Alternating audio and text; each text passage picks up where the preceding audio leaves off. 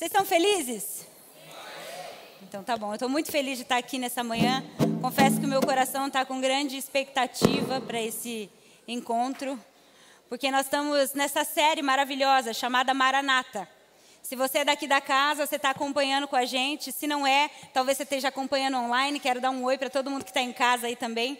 Mas nós estamos fazendo essa série Maranata e a gente tem falado desde o primeiro dia. O que Maranata significa? Essa palavra significa ele veio, Jesus veio, então tem toda essa dimensão da história que está sendo construída. Mas Maranata também significa Jesus virá. Porque esse é o plano de Deus, o plano redentor.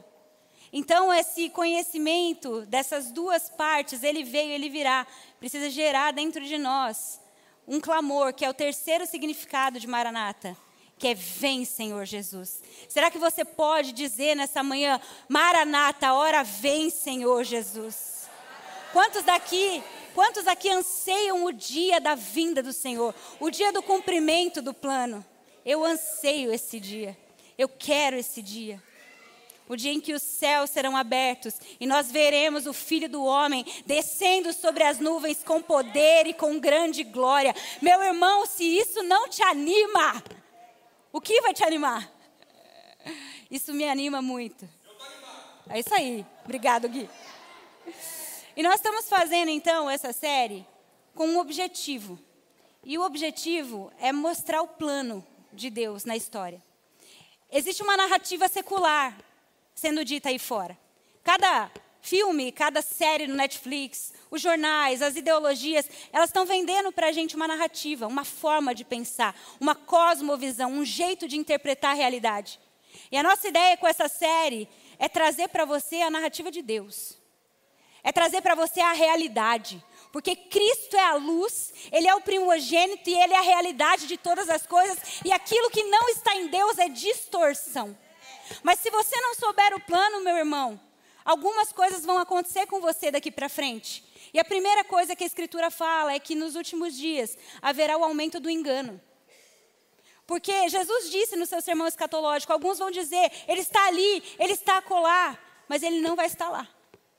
Nos últimos dias, as pessoas não vão querer ouvir essa doutrina. Elas terão coceira nos ouvidos.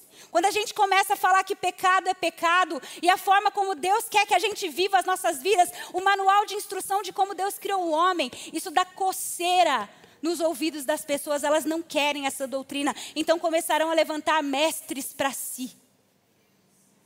Para pregar um evangelho ou um outro evangelho, um evangelho falso, que nos desvirtua da verdade. Nos últimos dias haverá muito engano. E quem não conhecer o Senhor e o seu plano será enganado. Mas não só o engano é um problema, o problema também é da decepção e da frustração. Sabe por quê? Porque muita gente até ouviu o evangelho, mas não ouviu o plano todo, ou ouviu de forma mal interpretada. E busca a Deus como um meio para obter o seu sucesso, o seu conforto, a sua realização pessoal, a sua alegria. E quando o plano do fim, quando a tribulação vier, quando as coisas começarem a funilar, muita gente vai olhar e vai falar assim: cadê Deus? O que, que é isso que está acontecendo?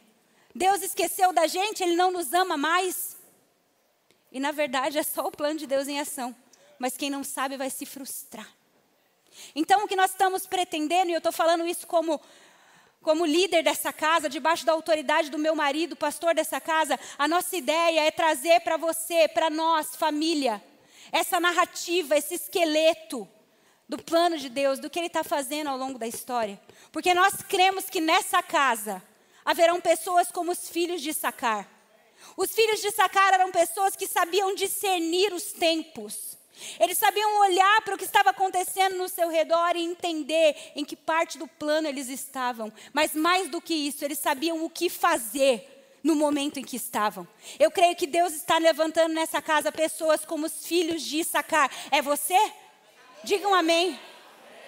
Eu creio também que Deus está levantando nessa casa o cumprimento de uma das profecias de Daniel que nos últimos dias Deus levantaria homens cheios de sabedoria a respeito dos planos do fim, para ensinar outros homens, para que a igreja esteja pronta e madura.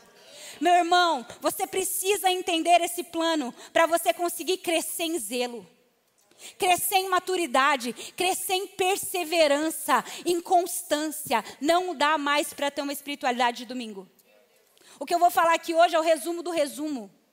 É tipo um arquivo zipado que você vai ter que chegar na sua casa, pegar a sua Bíblia, pegar comentários, teologia bíblica, você vai ter que começar a estudar. Porque não dá para falar tudo num domingo. A gente quer que você cresça em zelo, cresça em maturidade, em confiança. Mas mais do que tudo, sabe qual é o meu desejo nessa noite? É que você confie no zelo dele.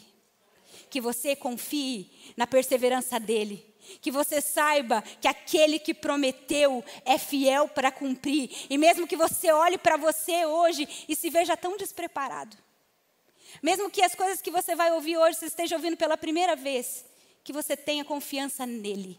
Nós estamos de pé aqui hoje, não é por causa daquilo que a gente sabe ou por causa daquilo que a gente pode fazer. Não há justiça em nós. Não há méritos em nós. Nós confiamos na obra de Cristo Jesus. E se você conhecer o plano e conhecer aquele que bolou o plano, meu irmão, não importa o que aconteça, você vai ficar de pé. Então, nessa manhã, eu quero começar dizendo que, se você é essa pessoa que fala, Val, eu preciso crescer, saiba que ninguém aqui alcançou essa estatura. Todos nós estamos em desenvolvimento. Todos nós estamos avançando e crescendo. Mas se você hoje está fraco, a graça de Deus é suficiente para te aperfeiçoar no meio da fraqueza. Ele é a sua força. No meio da adversidade, Ele é o seu socorro, o seu auxílio. Tenha graça com você mesmo. Porque às vezes a gente tem graça para com os outros. Às vezes a gente até entende a graça de Deus para conosco. Mas às vezes a gente é muito autocrítico. Então receba a graça de Deus. Receba a graça para você aplicar a sua própria vida. E a ideia é que você seja cheio de fome e sede para crescer nessa revelação. Amém? Amém? Dito isso, tão importante, eu queria mostrar para você o que, que a gente está construindo e hoje a gente vai fazer um pequeno resumo. Por quê? Porque nós estamos chegando na plenitude dos tempos. Hoje nós vamos falar da nova aliança. Mas não dá para falar da nova aliança sem a gente fazer um, um review aqui. Então eu contratei um auxiliar técnico, porque eu não sei desenhar no iPad. Então, enquanto eu falo, ele vai escrever. Gente, que maravilha! É dois em um. Enquanto eu falo, ele vai escrevendo, e aí. Oi? Ah, Wesley vai por aqui. Tá. E aí você vai prestando atenção que eu quero falar para você o que, que nós estamos construindo aqui. Então, a primeira aliança que nós falamos, você trouxe papel? Você trouxe caneta? Se não, abre o bloco de notas do seu celular. Estou falando sério. Em nome de Jesus, abram o bloco de notas do celular e comecem a anotar. A primeira aliança que foi trazida aqui se chama Aliança da Redenção. E o que é a Aliança da Redenção? Ela é uma espinha dorsal. Oh, obrigado. Ela é uma espinha dorsal, é como se fosse a coluna. Ele vai desenhar aí, ó, tá vendo? É ela que sustenta todas as coisas. O que, que é a aliança da redenção? Ficou meio ruim, né? O que, que é a aliança da redenção, gente? É a aliança que Deus fez com Ele mesmo. Antes de Deus dizer, haja luz, haja terra, haja animais, antes dele criar todas as coisas, Deus fez uma aliança com Ele mesmo. Ele fez um compromisso, ele jurou pelo seu próprio nome, que não importa o que acontecesse, ele redimiria, ele restauraria todas as coisas. Deus, quando criou o homem, sabia que a gente não ia dar conta. Então ele garantiu o plano. O pai bolou o plano, mas o filho disse: Pai, deixa que eu desço lá. Deixa que eu executo. Pai, deixa que eu morro na cruz. Pai, eu vou ser o sacrifício para que isso aconteça. E o Espírito Santo hoje é quem aplica o plano nos nossos corações. Essa é a aliança da redenção, é a espinha dorsal de tudo que nós estamos falando aqui. Nós começamos por ela. Mas aí a gente continuou a construção. A gente continuou a construção por quê? Porque é importante você saber que isso aqui é sobre você, certo? É sobre mim, sobre você, tem um caráter pessoal, mas ela é muito maior do que nós. Ela não para em nós. Deus está redimindo toda a terra. E agora que você é um nascido de novo, agora que você tem o Espírito aplicando o plano em você, você é chamado para ser um cooperador dessa redenção. Deus está contando com você, meu irmão, minha irmã, para você cooperar no plano de redenção da terra. É por isso que você nasceu de novo. E aí ele continuou então com a aliança de Adão. E a aliança de Adão é a primeira vértebra. Está vendo que é uma vértebra? Está apoiada na redenção. É uma vértebra, gente. Deus queria se relacionar com o homem e ele disse: Adão, vou me relacionar com você. Mas a primeira aliança, a aliança de Deus com Adão, foi uma aliança de obras. Era uma coisa simples: uma árvore, e Deus disse: não coma. O que, que o homem fez? Foi lá e comeu. Quebrou a aliança. A aliança foi quebrada logo de cara, gente. Mas o que acontece? Essa espinha dorsal continuava sustentando todas as coisas. Por isso, Gênesis 3,15, a escritura diz: Porém, inimizade entre você e a mulher, entre a sua descendência e o descendente dela, essa lhe ferirá a cabeça e você lhe ferirá o calcanhar. Deus está prometendo que, mesmo que Adão tenha quebrado a aliança, a espinha dorsal vai dar conta. Deus vai enviar uma semente, um descendente, alguém que vai fazer com que tudo seja redimido. Amém? Estamos juntos até aqui? Depois disso, a gente viu a aliança de Noé.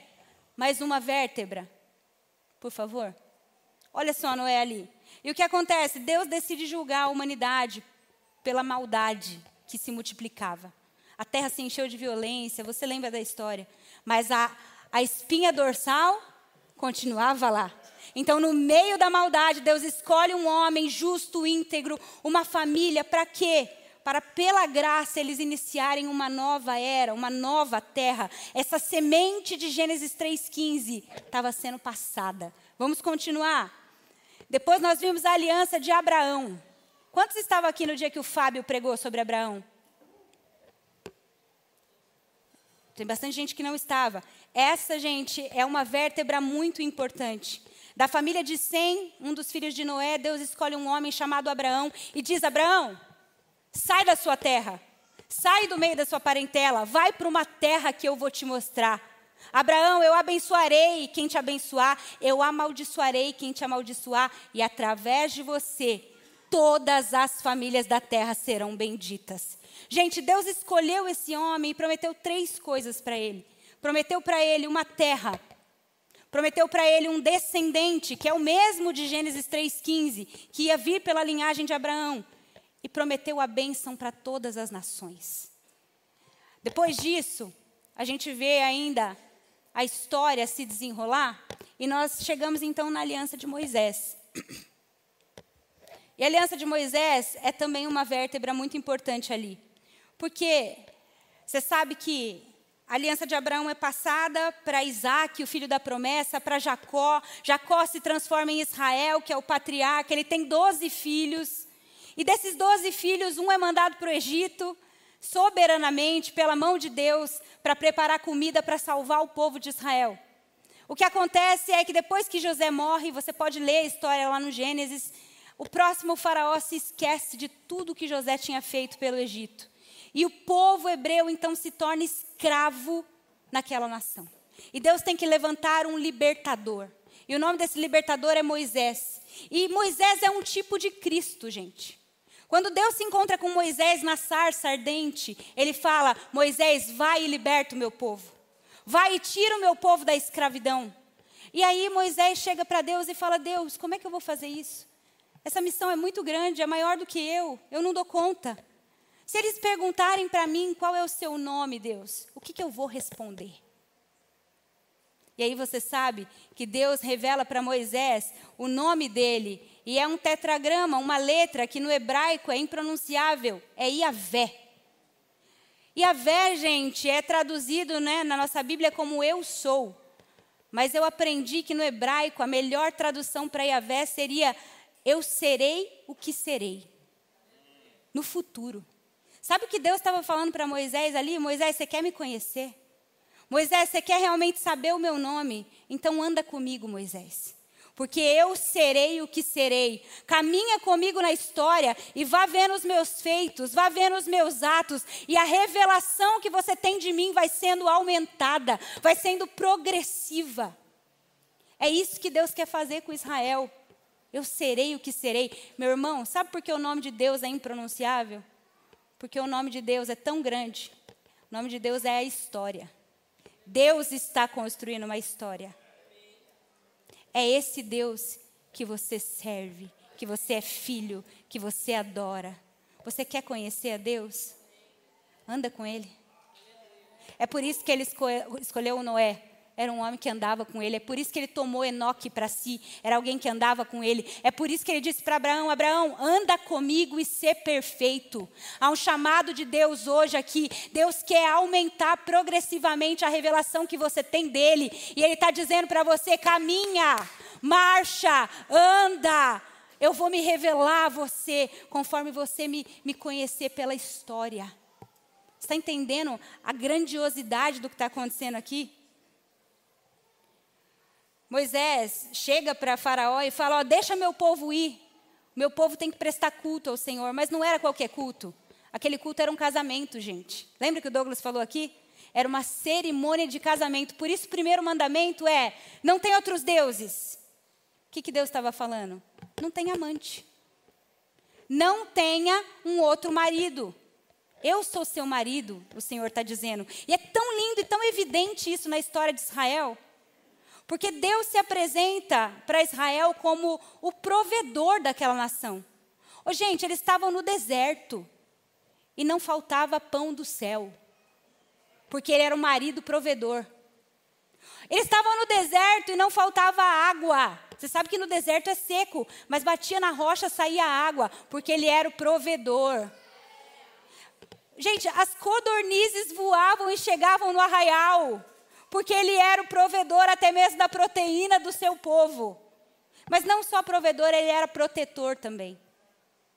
Quando eles andavam no deserto, a nuvem cobria eles para eles não ficarem no sol causticante. Quando eles estavam à noite, no frio do deserto, a coluna aquecia eles. Deus estava mostrando ali: eu dou conta de ser seu marido, eu dou conta de casar com você. E você percebe que é a mesma figura. Hoje a igreja é a noiva de Cristo. E Deus continua dizendo para nós: Eu dou conta de prover na sua vida. Eu sou o seu protetor. Anda comigo. Faz uma aliança comigo que eu dou conta de você. Entende? Essa vértebra é muito importante. Mas sabe o que acontece, gente? Logo depois da cerimônia de casamento, a mulher já adultera com outro. Moisés está lá em cima recebendo a lei. O que, que acontece com o povo? Está fazendo bezerro lá embaixo. E eu quero que você olhe para Israel, não só olhando para uma nação, falando assim, ué, como que eles puderam fazer isso? Eu quero que você olhe para você. Porque nós somos assim. Nós somos adúlteros. Nosso coração é uma fábrica de ídolo. Rapidamente a gente se desvia de Deus. E isso aqui só está provando para nós que a gente precisava de uma aliança superior. Isso aqui está mostrando para a gente que a gente precisava de uma aliança maior, que a gente não ia dar conta da nossa parte. E aí, então, nós chegamos em Davi. E a aliança davídica está em 2 Samuel 7, se você quiser anotar para ler depois é a aliança que Deus faz com esse homem, que simplesmente alcançou e entendeu o coração de Deus. E Deus promete para Davi duas coisas. Ali pela aliança da redenção, continuando, ó, ele, ele promete um descendente no trono e um reino que nunca teria fim. Você está vendo que apesar de terem as vértebras, é uma coisa só? Você está vendo que nós estamos falando de alianças, mas na verdade é a aliança de Deus? O que, que você precisa entender? Que isso não são coisas separadas. Deus está construindo uma linha do tempo. É uma coisa só, é amarrado.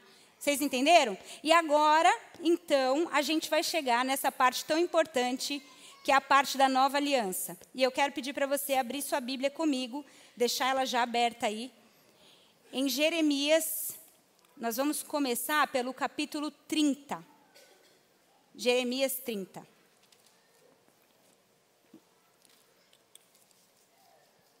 Bom, você precisa saber que depois de Davi, ele teve Salomão, e Salomão se casou com várias mulheres e também se perdeu.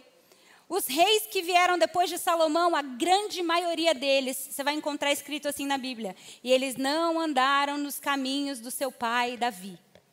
Eles não andaram nos caminhos do seu pai Davi. O que, que a história está contando? Que Israel desobedeceu, continuou adulterando.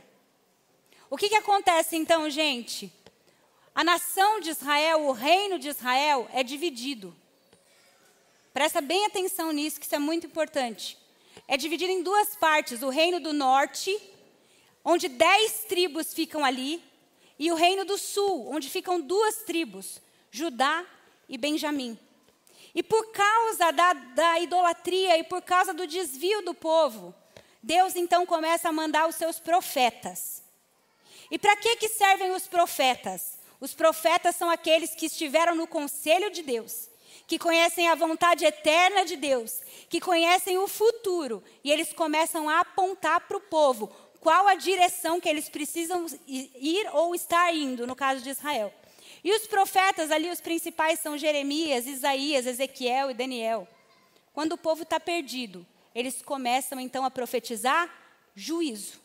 E aí o que acontece? O reino do norte é invadido pela Síria pela Assíria, não Síria, tá, gente? Assíria. E eles são destruídos. E não demora muito tempo, a Babilônia invade o reino do sul. Como juízo de Deus, os profetas disseram que se eles se afastassem do Senhor, eles seriam levados para o cativeiro. A Babilônia invade, destrói Jerusalém e eles são levados então cativos para a Babilônia. Mas quando os profetas profetizam, eles não profetizam só juízo, porque Deus não é só Deus de severidade. Deus também é Deus de bondade. Diga comigo, bondade. Então eles profetizam sim o juízo e o juízo concretiza, porque toda ação tem uma consequência, mas eles profetizam também redenção. Porque Deus é aquele que amaldiçoa a geração dos pais, dos filhos, até a terceira e quarta geração, mas é aquele que visita até mil gerações daqueles que o amam. E Deus promete redenção para Israel. E é isso que a gente vai ver aí em Jeremias 30. Você pode abrir comigo o começo das boas novas aí. Porque de Jeremias 1, é, do capítulo 1 até o 29, vai mostrar a bagunça que estava Israel, ok? Mas no 30, a partir do versículo 1, começa boas notícias aí. Então diz assim: O Senhor deu outra mensagem a Jeremias, versículo 2. Assim diz o Senhor, o Deus de Israel. O Deus de Israel. Israel. Presta atenção nisso, que isso é muito importante. Jeremias, registre por escrito tudo o que eu lhe disse, porque está chegando o dia em que restaurarei o meu povo de Israel e de Judá. Eu os trarei para casa, para essa terra que eu dei a seus antepassados, e eles voltarão a possuí-la eu, o Senhor, falei. Ô, gente, olha para esse texto e vê se não está escrita aí a promessa de Deus a Abraão. O que Deus disse para Abraão? Que Abraão teria uma terra, um descendente e todas as famílias da terra abençoadas. Essa coluna, essa espinha dorsal, está garantindo nesse texto que a gente leu que Deus vai trazer eles para casa, para a terra que Deus prometeu aos seus antepassados, e eles voltarão a possuí-la. No cativeiro, no exílio, Deus já está anunciando: vocês vão voltar. Eu tenho redenção, eu tenho restauração para Israel. E quando a gente vai falar de nova aliança, que é o nosso tema de hoje, quando a gente para para pensar na nova aliança, a gente já pensa na igreja. Sim ou não? A gente pensa na ceia do Senhor. Este é o cálice da nova aliança no meu sangue. Sim ou não? Agora, a minha pergunta para você é: aonde começa a nova aliança? Qual a primeira menção de nova aliança na Escritura, gente? Você precisa entender nessa manhã que Jesus não veio à Terra para inaugurar uma religião nova. Jesus não veio à Terra para criar o cristianismo.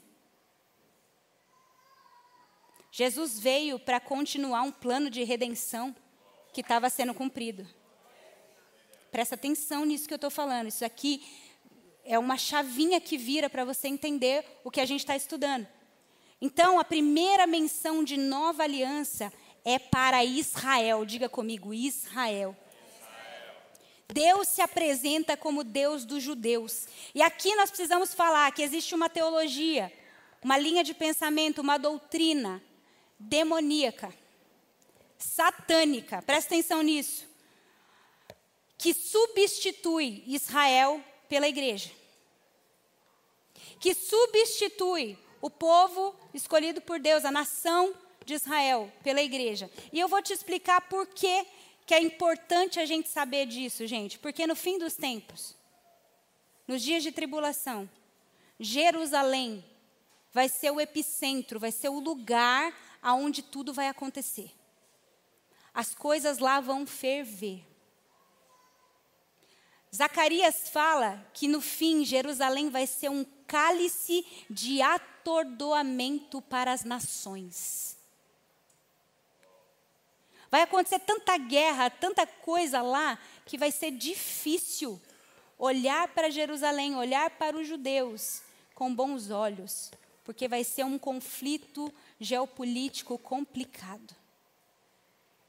Nós precisamos entender isso, porque tudo aponta para lá. Eu quero que você saiba que nessa manhã aqui, eu não estou apenas falando contra o antissemitismo. Sim, nós estamos falando contra, mas não apenas isso. Eu não estou falando apenas com um viés ideológico, político. Eu quero alertar você da palavra de Deus a respeito do seu próprio povo. Foi Deus quem disse a Abraão: Abraão, abençoarei quem te abençoar e amaldiçoarei quem te amaldiçoar. Que lado nós estaremos? De que lado o Brasil estará como nação? Quem está entendendo o que eu estou falando? Eu preciso copiar meu marido aqui. Israel não foi substituído pela igreja. Gente, esse pensamento veio pelo seguinte fato: porque os israelitas foram sujeitos a, a, cativeiro, a exílio tantas vezes, o seu país ficou destruído por tanto tempo, que durante 1800 anos eles ficaram sem terra. Durante 1800 anos, até um pouquinho mais, eles ficaram sem ter uma geografia. Eles eram uma família, uma nação, um povo espalhado pelos países da terra. Então, os cristãos começaram a ler as Escrituras e todas as promessas do Antigo Testamento que eram para Israel, eles falaram: ué, não tem mais a terra, Deus julgou, rejeitou esse povo, então agora é para a igreja. Não é assim. Não é assim que as coisas são. Abre comigo a sua Bíblia, eu quero te mostrar. Jeremias 30, versículo 6.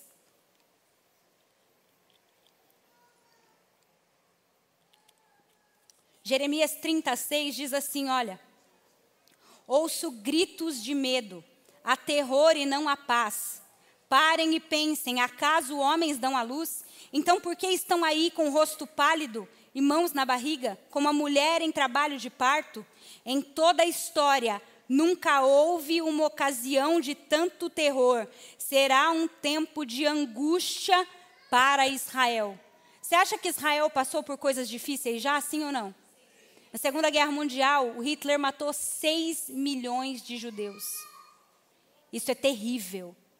Mas aqui, essa palavra aqui, ela é uma palavra que tem duplo cumprimento. Parte dela se concretizou, mas parte dela vai se concretizar só no fim. O que o texto está dizendo para a gente é que quando chegar os dias de tribulação, será um tempo de angústia tão grande para Israel, uma ocasião de tanto terror, que nunca houve nada parecido na história. Nada na história. Isso também está em Mateus 24, se você quiser anotar para você estudar depois. Isso também está em Zacarias 12 e 14. Mas Deus não esqueceu do seu povo. Deus não rejeitou o seu povo. E Deus promete algumas coisas para Israel. Deus promete libertação do exílio. Diga comigo, libertação do exílio. Deus promete a cura de uma ferida incurável. Olha isso, a cura de uma ferida incurável. Deus promete restauração das cidades e das vinhas. Eles estavam exilados, eles não tinham um lugar, mas Deus promete, nós vamos, Deus, Deus fala, eu vou restaurar as cidades de vocês. E Deus promete também ajuntar os espalhados. Olha que coisa maravilhosa. Ajuntar aqueles que estavam nas nações da terra. Quer anotar aí? Anota Amós 9, 14, 15. Anota Jeremias 31, 7. Como eu disse para você, no ano 70, mais uma vez, Jerusalém foi destruída. Tito entrou lá, queimou a cidade, o povo se espalhou e eles ficaram sem terra por 1.800 anos. Eu quero frisar isso para você. Mas abre comigo agora, Isaías 66, 8. Abre aí rapidamente, Isaías 66, 8. Se você não vibrar comigo agora, você não está entendendo o que eu estou falando. Diz assim o texto: Quem já ouviu uma coisa dessa? Quem já viu tais coisas? Pode uma nação nascer num só dia, ou pode-se dar à luz um povo num instante, porque Sião estava em trabalho de parto e deu à luz a filhos. Presta atenção, pode uma nação nascer num só dia? 1800 anos sem terra, mas dia 14 de maio de 1948, numa reunião das Nações Unidas, por causa do voto final de um brasileiro chamado Oswaldo Aranha, a geografia de Israel foi reestabelecida e aquela nação nasceu em um só dia. Como eu disse, profecia de duplo cumprimento. Mas isso aqui, meu irmão, a gente viu na nossa geração.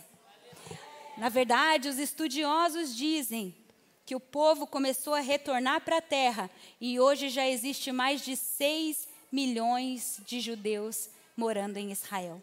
Eles têm um movimento do próprio governo para trazer de volta o seu povo para a terra. Eu vou te falar, e você pode anotar isso, dos fenômenos dessa geração poucos eventos reivindicam um significado tão grande em relação à profecia bíblica quanto o retorno de Israel para sua terra. Israel voltar para sua terra constitui uma preparação para o fim do plano, o estabelecimento da futura vinda do Messias e o cumprimento da profecia bíblica.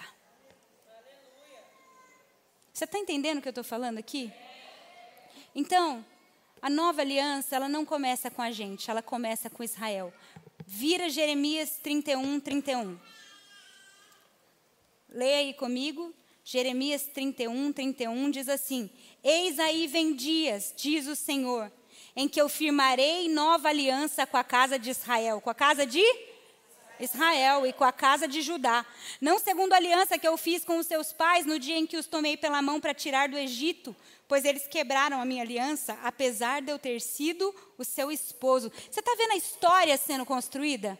Vocês estão percebendo as palavras e tudo se conectando? Vai para o próximo versículo. Porque esta é a aliança que farei com a casa de Israel, depois daqueles dias. Que dia, gente? Que dias? Os dias da tribulação. Presta atenção. Então você pode perguntar assim, Val, a, a nova aliança já está cumprida? Não. Ela está garantida pela obra de Cristo, mas ela ainda não está cumprida, porque a Escritura diz: depois daqueles dias, na mente dele lhes imprimirei as minhas leis, e também no seu coração as inscreverei, e eu serei o Deus deles, e eles serão o meu povo. Versículo 34.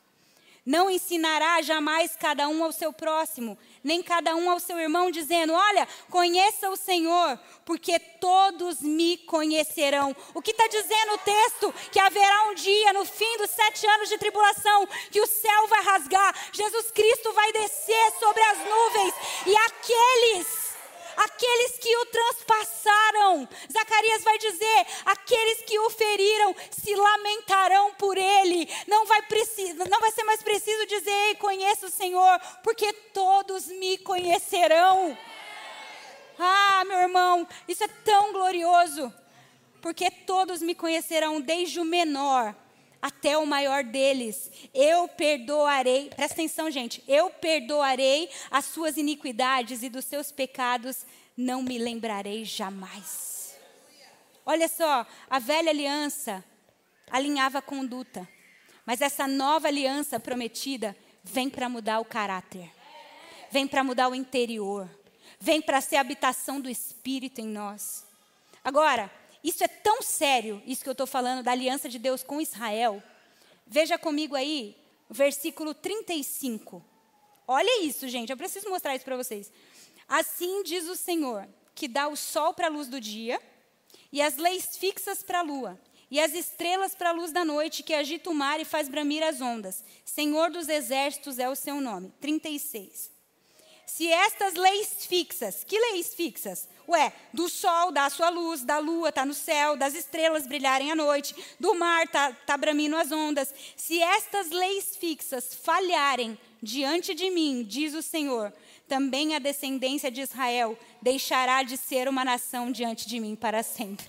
Olha só o 37. Assim diz o Senhor: se puderem medir os céus de cima e sondar os fundamentos da terra embaixo, também eu rejeitarei toda a descendência de Israel pelo que fizeram. Deus está dizendo que a aliança, que o compromisso, que o pacto que ele tem com Israel é imutável. É só no dia que a, o sol parar de dar a luz que isso vai mudar. Ou seja, nunca. Você está entendendo o que eu estou falando? Agora abre comigo Romanos 11. Deixa de preguiça, vamos ler a Bíblia. Romanos 11.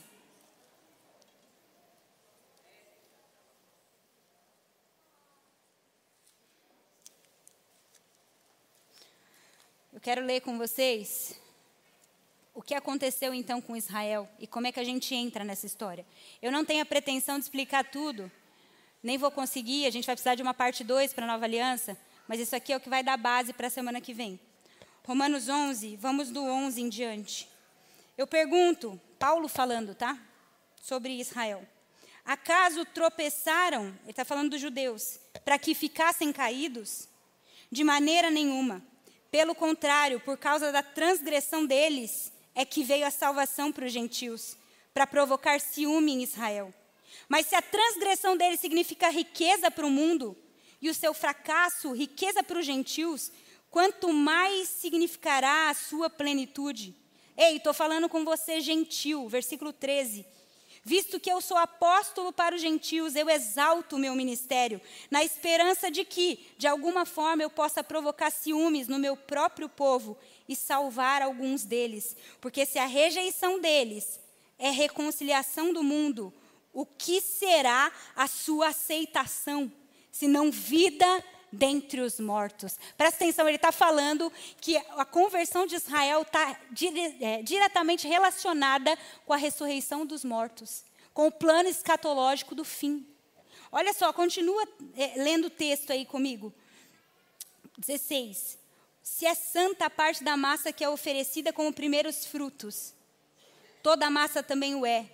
Se a raiz é santa, os ramos também serão se alguns ramos foram cortados e você, sendo uma oliveira brava, foi enxertado entre os outros.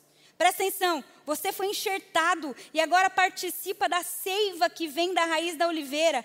Não se glorie contra os ramos. Se o fizer, saiba, não é você que sustenta a raiz, mas a raiz que sustenta você. Então você dirá: os ramos foram cortados para que eu fosse enxertado, tá certo. Eles, porém, foram cortados pela incredulidade, e você permanece pela fé. Não se orgulhe, mas tema, porque se Deus não poupou ramos naturais, não vai poupar você. Vamos ler 22.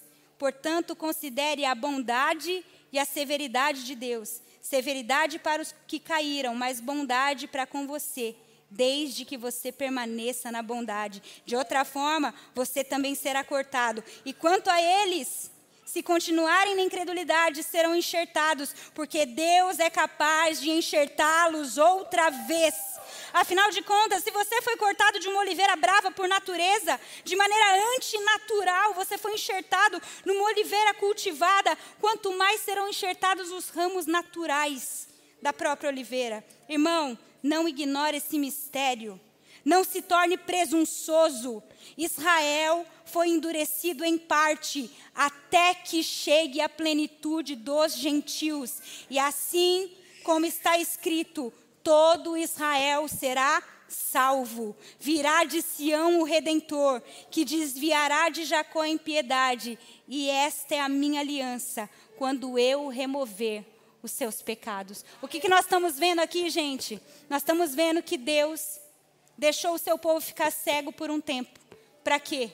Vira para quem está do seu lado e fala assim: para o seu benefício. Os que não eram povo se tornaram povo de Deus. Mas não significa que Deus esqueceu de Israel. Aqui no texto de Romanos 9, ele fala que Deus deixou um remanescente. Presta atenção nisso. Hoje, de 9 milhões de judeus que existem, só 1% é messiânico. Só 1% conhece Jesus. Deus deixou ali um remanescente. Mas quando Jesus aparecer, todo Israel será salvo. Porque já terá chegado a plenitude dos gentios. Então, o que eu quero que fique claro para nós nessa manhã é que Deus não matou uma planta chamada Israel e plantou uma nova. Não foi isso que ele fez.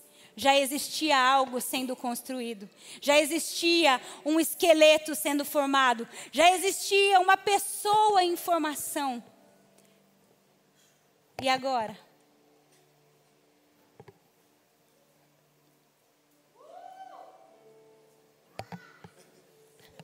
E agora? Vai chegar. Vai chegar. Enquanto isso, gente. deixa eu continuar falando para você. É, isso é muito sério, a gente precisa entender isso. Não é como se Deus tivesse filhos naturais e tivesse matado os filhos naturais. É que os filhos naturais viraram as costas para o pai por um tempo. E aí, sabe o que Deus fez? Ele adotou filhos novos. E porque ele adotou filhos novos e tem uma relação tão linda agora com esses filhos, eles vão gerar ciúme nos filhos naturais. E esses filhos naturais vão voltar para a família. Você entende o que eu estou falando? Nada da pessoa, né, querido? a pessoa estava sendo formada. ah, glória a Deus. Era Cristo.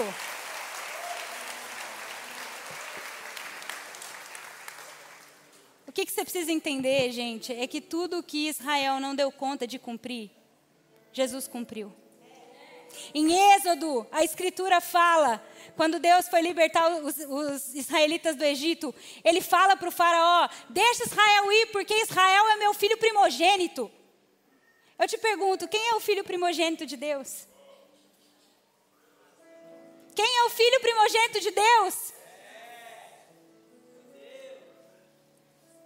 Foi ele que desceu ao Egito, como Israel desceu, mas ele regressou do Egito no seu nascimento.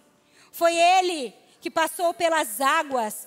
Israel passou pelas águas ali do mar, do mar Vermelho, mas ele passou pelas águas do batismo. Israel passou pelo deserto, mas ele passou pelo deserto. E ao contrário da nação de Israel, ele não se dobrou diante de um bezerro de ouro, mas ele resistiu, fiel na tentação, e foi sustentado pela palavra que procedia da boca do seu pai. Foi ele que cumpriu os ofícios que Israel tinha que cumprir como rei, como profeta, como sacerdote. Ele era um profeta maior que Moisés, gente. Ele é o rei da linhagem de Davi. Foi ele que sofreu o exílio, como Israel sofreu. Ele morreu numa cruz. Mas ele também era o Cordeiro de Deus, assim como o Cordeiro Pascal foi morto para salvar o povo israelita. Ele foi restaurado no terceiro dia, se ergueu da morte na sua ressurreição e formou um templo.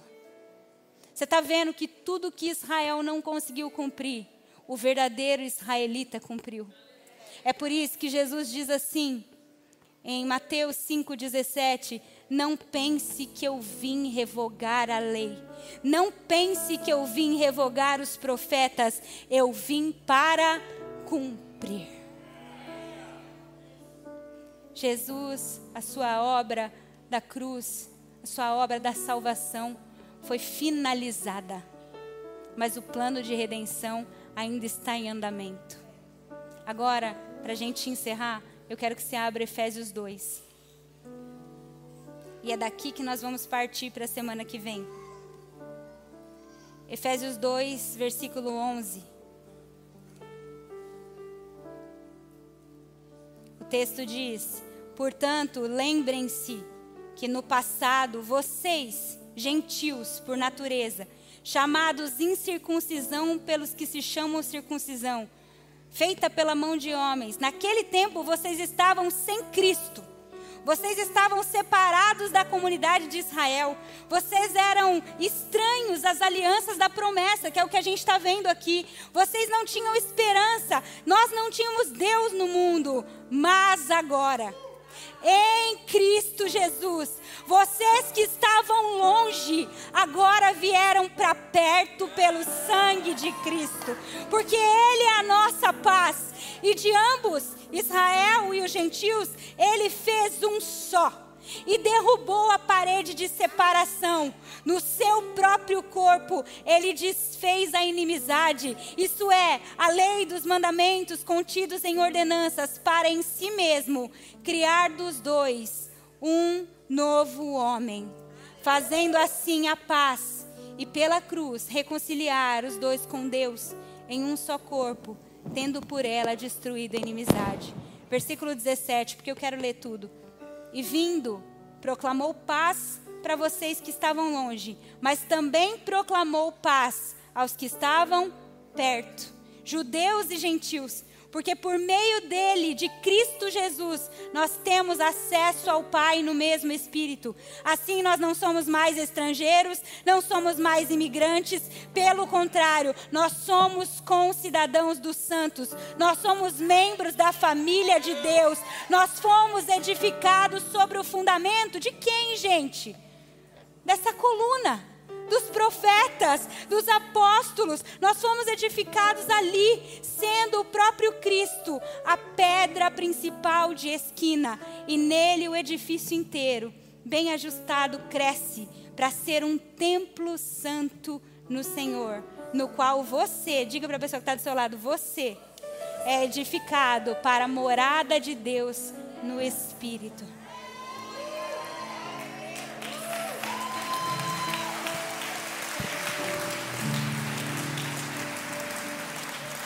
Só três minutinhos. Eu só quero terminar mostrando para você. Eu sei que tem gente que é auditiva e tem gente que é visual. Então isso aqui ajuda bastante.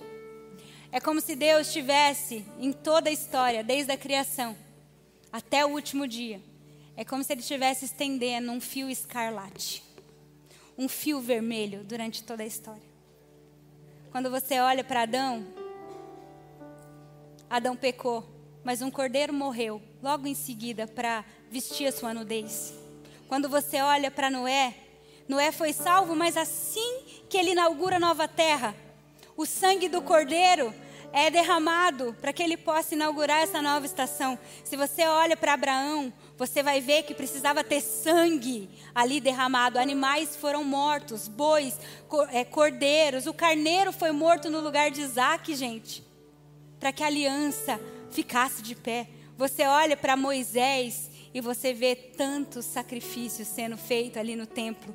Você olha então para Davi, e nós vimos a semana passada que Davi, atrás da presença de Deus, a cada seis passos, ele fazia o que? Um rastro de sangue. Todo esse sangue, todo esse fio escarlate, na verdade era uma sombra. Era só um ensaio ou um, um arquétipo de algo muito maior. Porque um dia, o próprio filho, aquele da espinha dorsal, ele disse: Pai, deixa que eu vou. Um dia João Batista estava batizando os homens para arrependimento e ele olha e ele fala para os seus discípulos: Eis o Cordeiro de Deus, eis o verdadeiro Cordeiro, aquele que tira o pecado do mundo. E porque ele morreu no seu lugar, pelos seus pecados, para te resgatar, porque ele te ama, porque ele derramou o sangue dele. Hoje, dá o seu braço.